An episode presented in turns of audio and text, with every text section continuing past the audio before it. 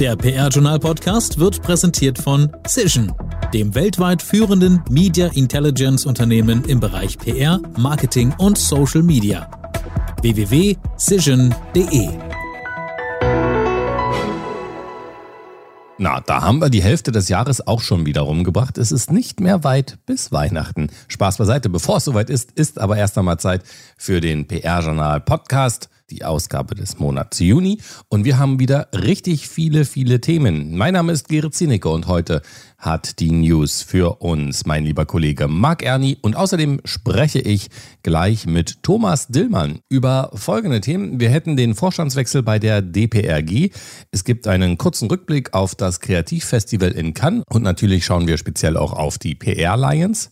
Es gibt eine Veränderung bei der Agentur Mashup Communications und dann gibt es noch was in eigener Sache, denn das PR-Journal, das ist jetzt auch bei Instagram. Also da unbedingt mal auch vorbeischauen. Hier schon mal der Vorabaufruf. Einfach mal auf Folgen drücken. Bevor wir aber mit den Themen loslegen, kommt erst einmal mein lieber Kollege Marc. Marc, bitte, du bist dran mit den News aus dem Monat Juni. PR News. Hallo und damit kommen wir direkt wieder zu einigen wichtigen Meldungen aus dem vergangenen Monat. CEO-Wechsel bei Ketchum Germany. Matthias Wesselmann, bis zuletzt Vorstandsmitglied beim PR-Marktführer Fischer Appelt, wechselt als CEO zur Agentur Ketchum Germany. Dort wird Wesselmann Sabine Hüttmann ablösen, die diese Aufgabe seit 2018 innehatte. Insgesamt war sie 25 Jahre für Ketchum und die Vorgängeragenturen tätig. Wann die Stabübergabe genau stattfindet, steht noch nicht fest. Die Gespräche zur Vertragsauflösung laufen wohl noch. UNICEF Deutschland holt Vera Tellmann.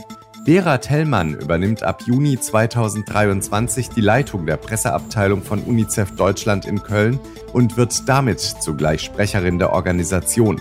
Sie kommt von der Deutschen Welle, wo sie seit 2015 in unterschiedlichen Funktionen der externen Kommunikation tätig war.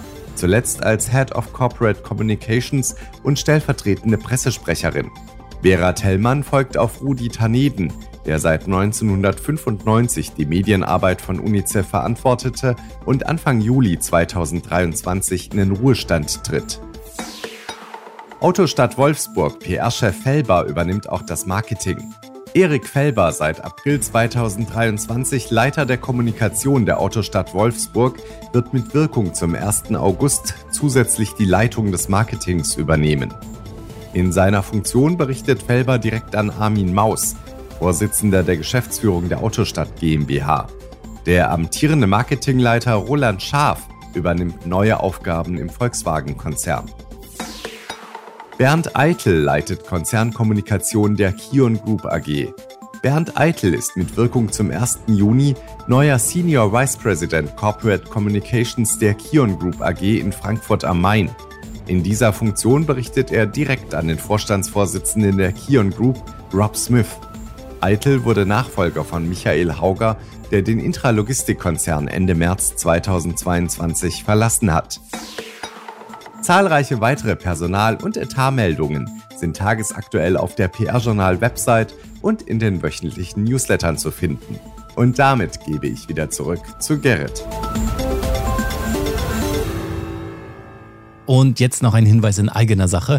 Account Manager, Change Consultant, Client Service Director, Data Analyst. Gewichtig klingende Jobtitel machen sich gut auf Visitenkarten. Doch was genau verbirgt sich dahinter? Das PR-Journal hat mit den Jobprofilen ein Mediaformat ins Leben gerufen, das es Agenturen und Unternehmen ermöglicht, potenziellen Bewerberinnen und Bewerbern einen Blick hinter ihre Kulissen zu werfen und zu beschreiben, wie der Arbeitsalltag in der jeweiligen Funktion wirklich aussieht. Über diese und weitere Employer-Branding-Möglichkeiten tauscht ihr euch am besten direkt mit unserer neuen Fachfrau fürs Marketing aus. Vivian Pietruck ist seit Anfang Oktober neu bei uns im PR-Journal-Team. Ihr erreicht sie am besten unter pietruck.pr-journal.de. Und damit sind wir schon bei der Rubrik Recht und PR angekommen. Monatlich gibt die Medienanwältin Dr. Patricia Kronemeyer auf der PR-Journal-Website und hier im Podcast Tipps und Hinweise zu Themen wie Bild-, Persönlichkeits- oder Urheberrecht. Heute geht es um die mediale Berichterstattung in Verdachtsfällen. Ganz entscheidend ist dabei, inwieweit ein öffentliches Informationsinteresse vorliegt. Ja, um ein öffentliches Informationsinteresse zu bejahen, da muss es sich um einen Vorgang von gravierendem Gewicht handeln, also um einen Fall schwererer Kriminalität. Darunter fallen nicht alltägliche Straftaten wie etwa Verkehrsverstöße, Diebstähle oder gar Nachbarschaftsstreitigkeiten. Aber auch in Fällen leichter Kriminalität kann ein Informationsinteresse der Allgemeinheit bejaht werden. Das ist etwa dann der Fall, wenn besondere Umstände in der Person des Täters liegen, also wenn wir es mit prominenten Persönlichkeiten zu tun haben. In dem Fall spielen, so sagt der BGH, Begriffe wie Vorbild- und Kontrastfunktion eine wesentliche Rolle. Also Menschen, die eben auch Vorbilder der Gesellschaft sind und damit eben auch die Aufmerksamkeit auf sich ziehen. Es gibt aber auch Umstände, die in der eigentlichen Tatbegehung liegen und dann ein solches Informationsinteresse begründen können. Ich denke dabei zum Beispiel an die NSU-Prozesse.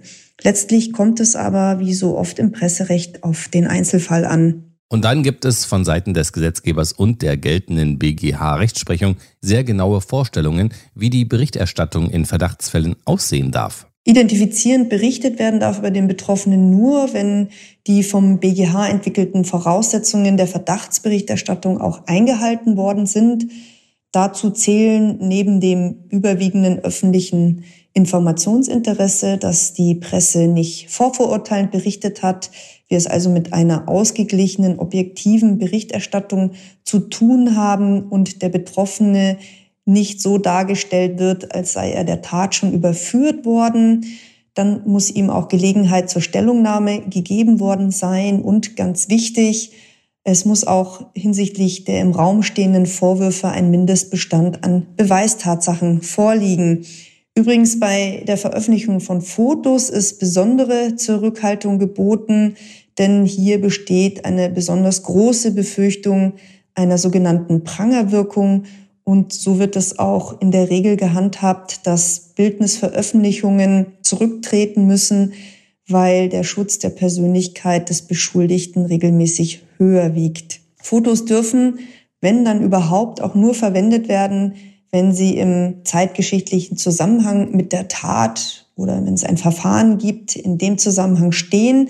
Nicht zulässig sind daher Bildnisse aus dem früheren oder späteren Leben des Betroffenen. Ist auch nochmal wichtig zu wissen, weil die Presse ja auch gerne auf solches Bildmaterial zurückgreift. Was aber, wenn die Berichterstattung persönlichkeitsverletzend ist? Auch hier erklärt Patrizia Kronemeyer, was Betroffene tun können, um sich zu wehren und welche Rechte sie dabei haben. Werden die Persönlichkeitsrechte des Betroffenen durch die Berichterstattung verletzt, so steht ihm grundsätzlich die gesamte Klaviatur der presserechtlichen Ansprüche zur Verfügung. Das heißt, er kann gegen die Verlage und oder Journalisten primär erstmal Unterlassung und Löschungsansprüche geltend machen. Das ist aus meiner Sicht auch einer der wichtigsten Ansprüche, denn er verhindert, dass die getätigten Vorwürfe künftig wiederholt werden und diese auch aus dem Internet gelöscht werden müssen. Dann gibt es auch die Möglichkeit einer Berichtigung oder Gegendarstellung, wenn natürlich die Voraussetzungen vorliegen, genauso wie in schwerwiegenden Fällen eine Geldentschädigung verlangt werden kann. Es gibt auch noch eine Besonderheit, die der Betroffene geltend machen kann. Das ist der sogenannte Nachtrag. Dieser Anspruch besteht, wenn die Verdachtsberichterstattung von Anfang an zwar zulässig war, die strafrechtlichen Ermittlungen aber später eingestellt wurden oder der Verdächtige freigesprochen worden ist. Hintergrund ist, dass man dem Betroffenen dann auch das Recht zubelegen möchte, dass er eine nachträgliche Meldung verlangen kann über den für ihn günstigen Ausgang. Vielen Dank an dieser Stelle an Patricia Kronemeyer, die im kommenden halben Jahr hier im Podcast und natürlich auch auf der Website des PR-Journals mit Rat und Tat uns aufklärt in Sachen Recht. Top-Thema des Monats. Und damit sind wir jetzt bei unseren Top-Themen des Monats. Und da haben wir äh, vier Stück an der Zahl. Es geht um den Vorstandswechsel bei der DPRG das Kreativfestival in Cannes und da schauen wir natürlich ganz speziell auf die PR Lions. Die Veränderung bei der Agentur Mashup Communications ist ein Thema und ganz heißer Tipp, der Instagram-Auftritt des PR-Journals. Ganz neu, also unbedingt mal vorbeischauen schon und auf den Folgen-Button drücken. Und wir reden über diese vier Themen heute mit Thomas Dillmann, den Chefredakteur des PR-Journals. Hallo Thomas. Hallo Gerrit, ich grüße dich. Thema Nummer eins, Vorstandswechsel bei der DPRG. Für viele in der PR- und Kommunikationsbranche sicher ein Thema, weil der Wechsel an der Spitze des Berufsverbandes jetzt nach neun Jahren erfolgt ist. Ja, neun Jahre waren da sicher eine lange Zeit, die von dem scheidenden Präsidenten Norbert Minwegen stark geprägt wurde. Minwegen hat die DPRG 2014 in einem schwierigen Zustand übernommen, heißt es heute dann aber geduldig erneuert. Und einer, der eng mit ihm da zusammengearbeitet hat, hat ihm wirklich gute und exzellente Arbeit bescheinigt. Und das war Peter Zischka, der PR-Professor an der Hochschule Hannover ist. Und äh, der hat Norbert Minwegen in einem längeren Beitrag für das PR-Journal gewürdigt. Dabei hat er unter anderem geschrieben, ich zitiere, Norbert Minwegen war in seiner Amtszeit im positiven Sinne ein Menschenfänger. Er konnte Menschen für gemeinsame Ziele interessieren und begeistern. Und er schenkte ihnen auf den Wegen, die dann beschritten werden mussten, vor allem eins, Vertrauen. Zitat Ende. Ja, das sind äh, starke Worte. Wie wurde denn die Nachfolge geregelt in einem solchen Verband, insbesondere wenn er aus einer schwierigen Zeit kommt, scheint doch Kontinuität und eine ja, geeignete Nachfolgeregelung auch besonders gefragt zu sein, ne? Ja, auch dazu hat Peter Zischka schon die Antwort im PR-Journal gegeben. Er schrieb, ich zitiere nochmal, das Feld ist nicht nur bestellt, Norbert Minwegen wird am Ende auch nicht den Schlüssel umdrehen, weiterreichen und gehen. Sein Präsidium hat sich frühzeitig um eine Nachfolge bemüht und die Übergabe der Verbandsgeschäfte von langer Hand vorbereitet. Das Nachfolgerteam wurde bereits in die jüngste Verbandsarbeit einbezogen, damit ein nahtloser Übergang möglich ist. Ein Team übergibt an ein anderes, motiviertes Team. Zitat Ende. Ja, und so scheint es dann auch gekommen zu sein, denn die Vorstandswahlen liefen reibungslos ab. Der Übergang von einem Präsidium zum anderen erfolgte nahezu geräuschlos, was äh, aus meiner Sicht äh, für Verbände dieser Größenordnung nicht immer ganz selbstverständlich ist und auch in der Vergangenheit der DPRG nicht immer der Fall war. Ja, und der Nachfolger an der Spitze des Präsidiums ist ja Nils Haupt geworden. Ihr habt ihn im PR-Journal schon vorgestellt. Gemeinsam mit Clara Piroth, Sibylle Höhne und Patrick Herrmann leitet Haupt jetzt die Geschicke des Berufsverbandes der PR-Leute. Ja, und er scheint sich da viel vorgenommen zu haben. Äh, deswegen freut es mich sehr, dass wir ihn gleich für ein ausführliches Interview gewinnen konnten. Denn einen ersten Auszug daraus hören wir später hier in diesem Podcast und das ausführliche Interview mit Nils Haupt veröffentlichen wir wie immer dann im Interview des Monats am kommenden Montag. Das ist der 3. Juli. Und da stellen wir ihn vor, in seiner Rolle eben auch als Kommunikationschef von Hapag Lloyd. Sehr, sehr spannend und da sind wir mal wie immer brandaktuell hier bei den beiden Podcasts.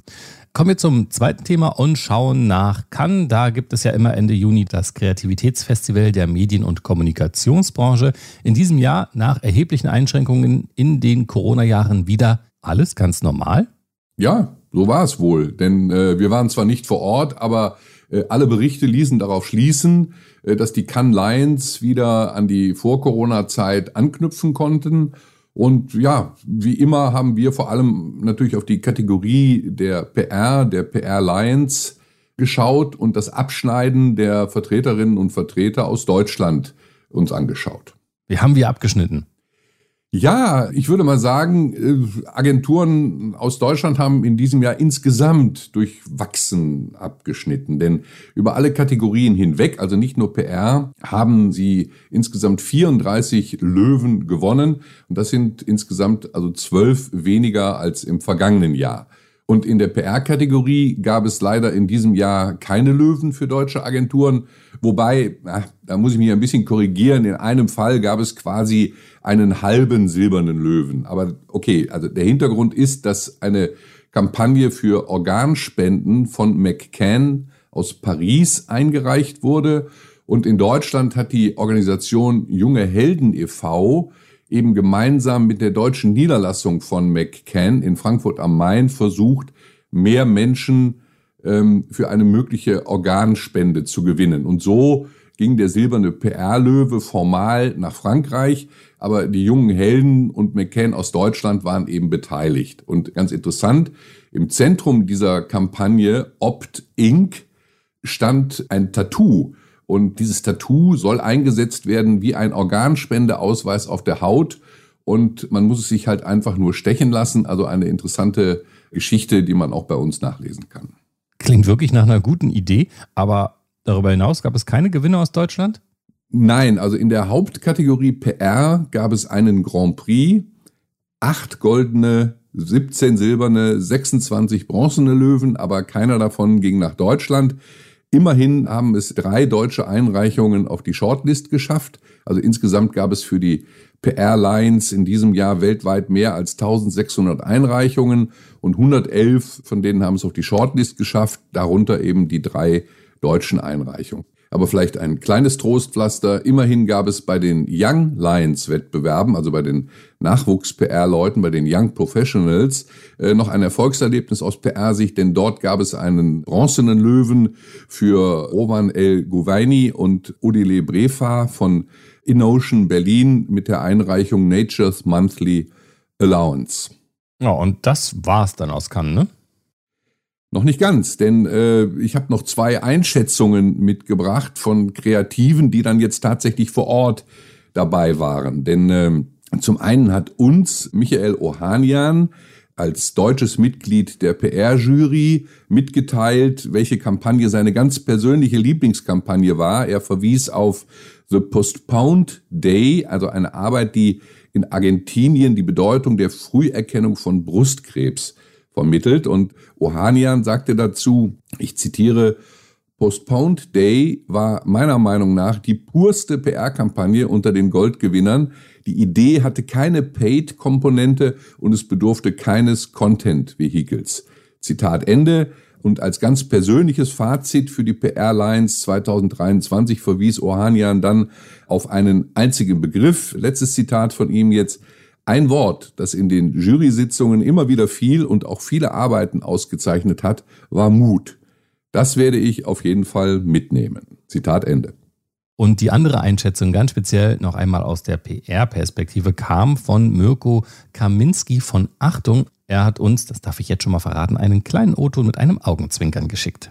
Wirklich bemerkenswert ist, dass eigentlich mittlerweile jede Gewinnerarbeit hier beim Cannes Lions Festival irgendwo eine bedeutende PR-Dimension in sich trägt. Das ist eine Entwicklung, die ist schon über die Jahre zu beobachten gewesen, aber so stark und extrem war das noch nie. Eigentlich kann man sagen, jede Arbeit, die hier etwas holt, hat eine bedeutende PR-Dimension in sich, hat Medienberichterstattung zuhauf ausgelöst, Bass initiiert, Beziehungen zu Zielgruppen auf- oder ausgebaut, gesellschaftlich gearbeitet selbst in Kategorien wie Design beispielsweise. Eine andere Beobachtung, so viele CMOs aus Deutschland wie in diesem Jahr sind noch nie hier gewesen. Du triffst sie in den Konferenzräumen, du triffst sie in den Villen, bei den Partys, du triffst sie aber auch mal am Strand an den Ständen der Tech-Konzerne. Das sollten aber nicht zu viele wissen, vor allem nicht zu viele Agenturen, sonst wird mir hier der Wettbewerb etwas zu groß. Danke dafür und wir kommen zum Thema Nummer drei. Wir tauchen ein ins Agenturleben. Wir wollen schauen, wie es der Agentur Meshup Communications gelungen ist, sich nach 14 Jahren am Markt ein komplettes Rebranding zu verpassen. Ja, Meshup hat äh, zwar nicht alles auf eine Karte gesetzt, aber auf drei Säulen. Also, die Agentur hat einen ausführlichen Restrukturierungsprozess durchlaufen und baut ihr Angebot nun jetzt auf drei Säulen auf. Auf Communications, das steht für PR und Content Marketing, auf Campfire, unter diesem Schlagwort verbirgt sich die Beratungsleistung zum Thema Employer Branding und die dritte Säule heißt Campus, und unter diesem Stichwort äh, verbergen sich die Workshops, die die Agentur anbietet. Und die Agentur will auf Basis dieser drei Begriffe für jeden Bedarf das passende Angebot machen können. Und ich habe äh, das Thema überhaupt exemplarisch jetzt hier für unseren Podcast äh, deswegen ausgewählt, weil aus meiner Sicht Agenturen ja immer wieder neu vor der Herausforderung stehen, sich zu hinterfragen und sich zu erneuern, um passende oder adäquate Angebote an den Markt machen zu können. Und Nora Feist, die Geschäftsführerin und HR-Verantwortliche von Meshup Communications, erklärt das Rebranding so. Das neue Branding repräsentiert uns als Storytelling-Agentur deutlich besser, denn es erzählt eine Geschichte beziehungsweise mehrere Geschichten. Im Mittelpunkt stehen immer die Protagonistinnen, die auf ihrer Reise zur Selbstverwirklichung sind. Wir als Agentur sehen in jedem Unternehmen, in jedem Kunden sowie auch in jedem neuen oder auch langjährigen Mitarbeitenden ein Held oder eine Heldin. Und in unseren Story Listening Sessions, den sogenannten Corporate Campfires, hören wir den Protagonistinnen erst einmal zu und formulieren dann daraus Botschaften, die ihnen wirklich wichtig sind und die bei ihrem Publikum resonieren. Und für manche Unternehmen ist dieses Konzept vielleicht noch etwas abstrakt, aber unser neues Branding kann eben diese Geschichten und unsere Methoden nun viel verständlicher erzählen und rüberbringen. Miriam Rupp, die Gründerin von Mashup, hat auch noch einmal deutlich gemacht, wie schnelllebig das Agenturgeschäft ist und warum dieser Schritt der Selbsterneuerung jetzt nötig war. Mashup Communications gibt es jetzt seit 14 Jahren. Das klingt zwar noch gar nicht so lange her, aber wenn man sich überlegt, wie die Unternehmenskommunikation vor 14 Jahren aussah, scheint es wie ein komplett neues Zeitalter. Social Media wie Instagram zum Beispiel spielte rein redaktionell noch kaum eine Rolle. Kurz nach der Bankenkrise war Fachkräftemangel für die meisten Unternehmen auch noch ein Fremdwort. Haltung und Werte wurden durch mehrere gesellschaftliche Bewegungen und eine neue Generation an Kunden und Mitarbeitenden auf ein ganz neues Level gehoben. Storytelling war für uns schon früh eine Philosophie und eine Methode, all diese inhaltlichen und technischen Anforderungen und Möglichkeiten in der PR, im Content Marketing und im Employer Branding zu navigieren. Mit meinem Buch Storytelling für Unternehmen, das 2016 erschien, helfen wir auch anderen Unternehmen, dies umzusetzen. Und zuletzt bekommen wir ebenso in unseren Workshops viele Einblicke, wie weit Marken diesbezüglich sind. Unsere Erfahrungen der letzten Jahre haben uns aufgezeigt, dass insbesondere digitale Unternehmen oder der klassische Mittelstand auf ganz anderen Stufen im Storytelling stehen, wie beispielsweise traditionelle Konzerne. Während die einen schon die Sprache der Geschichten sprechen und vor allem Unterstützung für Reichweite benötigen, suchen die anderen neue Wege der Kommunikation, vor allem um für Talente attraktiver zu werden. Unser Rebranding, das ebenso eine Neustrukturierung unserer Services beinhaltete, ist daher auch ein wichtiger Schritt. Danke für diesen Einblick. Agenturen und ihr Anspruch, sich ständig erneuern zu müssen, sicher ein gutes Thema. Und wie immer sind diese Geschichten, die wir hier anteasern, und noch viel mehr Artikel über Agenturen, Unternehmen und Organisationen aus Deutschland der Branche im PR-Journal nachzulesen. Und dann haben wir eigentlich nur noch einen kleinen Hinweis. Das PR-Journal, das gibt es jetzt auch bei Instagram. Welche Freude! Seit Anfang Juni sind wir jetzt unter PRJ pr.journal bei Instagram zu finden. Und ja, und wir versprechen uns natürlich davon, insbesondere für den Branchennachwuchs hier ein adäquates Angebot machen zu können und ja, Sie, die jungen Leute bei Instagram für die vielfältigen Inhalte des PR-Journals interessieren zu können.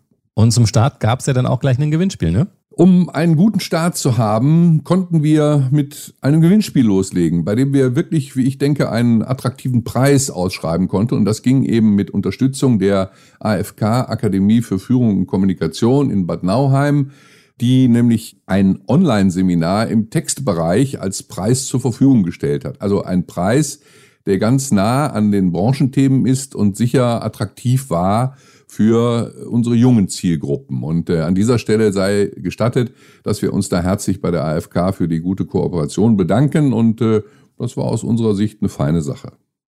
Ja, dann bleibt mir nur noch euch viel Erfolg für den neuen Instagram-Auftritt äh, zu wünschen. Und ich mache jetzt was, was ihr mir bitte alle nachmacht, denn schön auf den Folgen-Button drücken. Vielen Dank schon mal. Ähm, ich bin gespannt, was es für Inhalte dort für mich zu lesen und zu sehen gibt und sage schon einmal vielen lieben Dank ein Wort mit.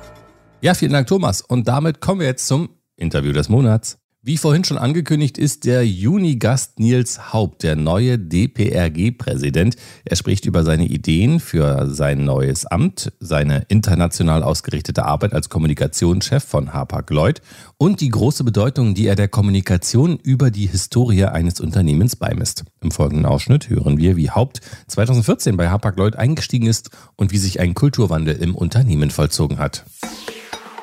Dann 2014 der Wechsel zur Hamburg-amerikanischen Paketfahrt Aktiengesellschaft. Äh, in der Beschäftigung jetzt mit Ihnen habe ich zum ersten Mal die Abkürzung HAPAC jetzt auflösen können. Also die das Unternehmen 1847 gemeinsam mit dem norddeutschen Lloyd gründete und eben bei Hapag Lloyd sind sie zuständig für die weltweite interne, externe Kommunikation, für die Unternehmenskommunikation sowie für die Marketingkommunikation und zusätzlich noch Vorstand der Hapag-Lloyd Stiftung. Also eine wahnsinnig vielseitige Aufgabe. Was hat Sie 2014 im Vorfeld, als das auf Sie zukam, am meisten gereizt? Mich hat vor allem gereizt, nachdem ich in New York für die Lufthansa zuständig war, für einen Kontinent jetzt weltweite Verantwortung zu übernehmen. Das ist dann die noch größere Herausforderung. Man hat mir hier bei Hapag-Lloyd die Chance gegeben. Es ist ein Unternehmen, das in 138 Ländern der Welt präsent ist.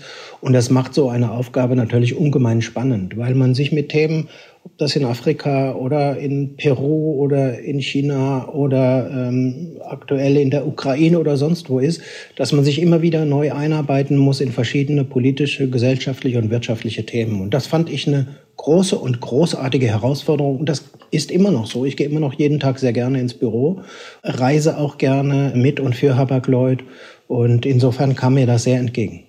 Wie viele Tage im Jahr sind Sie wirklich unterwegs dann auf Reisen? Das kann ich im Moment schwer einschätzen, aber wenn ich mal in die nächsten Wochen gucke, dann äh, werde ich jetzt drei Tage auf einer Management-Tagung in Rotterdam sein, dann geht's nach Mexiko zu einer großen Schiffstaufe, dann geht's nochmal nach Korea auf eine große Schiffstaufe, es geht nach Vietnam auf eine große Management-Konferenz, dann geht's im Oktober in die USA, nach Atlanta in unser Hauptquartier. Also ich bin viel und ich bin gerne unterwegs und da ist mittlerweile auch Online-Zugang in, an Bord von Lufthansa gibt, ist das eine große Chance, dass man lange Flüge dann auch fürs Arbeiten oder fürs Lesen nutzen kann. Ja, die technischen Voraussetzungen sind gegeben. Vielleicht nochmal, Sie haben schon ein Datum äh, genannt, also Vertretung in 138 Ländern. Ich möchte noch ein paar Zahlen hinzufügen. Mehr als 250 moderne Containerschiffe, ein Transportvolumen von 11,8 Millionen Standardcontainern im Jahr, über 14.100 motivierte Mitarbeiterinnen und Mitarbeiter und äh, damit sind sie eine der weltweit führenden Linienreedereien. Und wie haben Sie es angepackt 2014? Was waren Ihre ersten Schritte? Wenn ich es richtig gelesen habe, dann hat auch zeitgleich mit Ihnen sozusagen der damals neue CEO Rolf Haben Jansen angefangen, der immer noch Ihr CEO ist. Wie haben Sie es angepackt? Ich kann mich erinnern, als ich äh, im Oktober 2014 hier angefangen habe, dass mir als erstes entgegengeschleudert wurde der Satz Social Media only over my dead body. Das war ein Originalzitat von einem führenden Manager hier im Haus. Ich habe ein Unternehmen vorgefunden, das eigentlich kein Intranet hatte im Sinne von tagtäglicher Kommunikation mit den Mitarbeiterinnen und Mitarbeitern.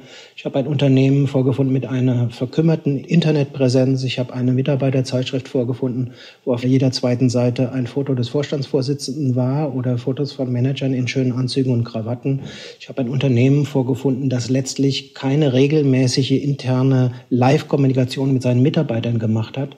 An den Türschildern stand noch Herr Müller oder Frau Schmidt. Also es war im besten Sinne ein äh, Unternehmen, wie man sich das in den 60er Jahren vorgestellt hat. Sehr hierarchisch, sehr defensiv, sehr zurückhaltend in der Kommunikation, um nicht zu sagen unkommunikativ. Das mit, sagen wir mal, sehr konservativen Themen und einer Umgangsart hier mich beeindruckt hat. Und gemeinsam mit dem neuen CEO haben wir versucht, das dann zu verändern. Und das müssen andere beurteilen, ob das gelungen ist. Aber man wird hier mittlerweile keine Anzüge und keine Goldknöpfe mehr sehen. Man wird kein, fast kein Sie mehr hören, wenn die Vorstände unsere Azubis begrüßen am ersten Tag. Dann sprechen die gleich mit Vornamen an und lassen sich natürlich auch mit Vornamen ansprechen. Ich denke, das Wichtigste für mich und mein Team in dieser Zeit war eine massive Kulturveränderung. Und dann natürlich die veralteten Kanäle nach und nach neu aufzubauen. Und wir sind gerade in den letzten zwei Wochen auf TikTok gegangen. Das ist für eine Reederei vielleicht ein bisschen, kommt einem vielleicht ein bisschen komisch vor, aber in Zeiten, wo wir alle Probleme haben, gute Talente für uns zu gewinnen, ist das ganz wichtig aus meiner Sicht, auch auf solchen Kanälen unterwegs zu sein. Also kurz Modernisierung, klarere Strukturierung, engere Verbindung zu den Mitarbeiterinnen und Mitarbeitern und neue Kanäle etablieren oder alte Kanäle innovieren. Und auf den Geschmack gekommen, das komplette Interview gibt es am 3. Juli in voller Länge mit dem Kommunikationschef von Hapag Lloyd und neuen DPRG-Präsident Nils Haupt. Also 3. Juli unbedingt dick im Kalender anstreichen und auf das Herzchen oder Folgen drücken oder wo auch immer ihr uns hört, damit ihr nichts mehr verpasst. Karrieresprungbrett. Und auch heute haben wir wieder drei spannende Jobs für euch. Vielleicht ist ja was dabei. Die Bundesvereinigung Logistik e.V., Ein Non-Profit-Verband sucht in Bremen einen Social Media Manager und Online-Redakteur. Die Finanztipp Verbraucherinformation GmbH sucht in Berlin einen PR-Manager, der den reichweitenstärksten Geldratgeber Deutschlands medial vermarktet. Und Oseon, die Agentur für Zukunftsthemen, sucht für ihren Standort in Hamburg oder auch für den Standort in Frankfurt am Main oder halt auch remote einen Trainee PR und einen Junior PR Berater für AdTech, Martech und E-Commerce. Und war was passendes dabei? Es war wie immer nur eine kleine Auswahl. Alle Stellen sind für männlich-weiblich divers ausgeschrieben. Und wer mehr Jobangebote haben möchte, einfach mal raufklicken jetzt auf jobs.pr-journal.de. Da gibt es noch viel, viel mehr für euch zu entdecken. So, und damit jetzt noch ein Hinweis in eigener Sache. Die Aufbereitung von Case Stories verbinden ja viele vor allem mit der Einreichung für einen Branchen-Award oder für den Pitch bei einem potenziellen Neukunden. Bis es mal wieder soweit ist, müssen aber eure gelungenen PR-Projekte und resonanzstarken Kampagnen nicht in der Schublade warten. Wir haben eigens dafür eine Advertorial-Rubrik geschaffen, die PR-Journal Kreativ Cases. Hier könnt ihr Projekte vorstellen, von der kniffligen Aufgabenstellung über die kreative Lösungsidee bis hin zu den Ergebnissen und Learnings. Je mehr Cases ihr vorstellen möchtet, desto günstiger wird es. Einzelheiten, die gibt's wie immer von Vivian Pietruck unter pietruck.pr-journal.de. Und damit sind wir jetzt wirklich am Ende. Vielen lieben Dank fürs Zuhören. Mein Name ist Gerrit Zienige und ich sage vielen Dank an meinen Kollegen Marc Erni und an den Chefredakteur des PR-Journals Thomas Dillmann. Wir hören uns wieder am 27. Juli und noch einmal der Hinweis, das Interview des Monats, das vollständige Interview mit dem neuen DPRG-Präsidenten Nils Haupt gibt es ab Montag, den 3. Juli in voller Länge hier an dieser Stelle. Ich freue mich, wenn ihr auch da einschaltet. Sage bis dahin Bleibt gesund, euer Gerrit. Der PR-Journal-Podcast wurde präsentiert von Cision, dem weltweit führenden Media Intelligence Unternehmen im Bereich PR, Marketing und Social Media. www.cision.de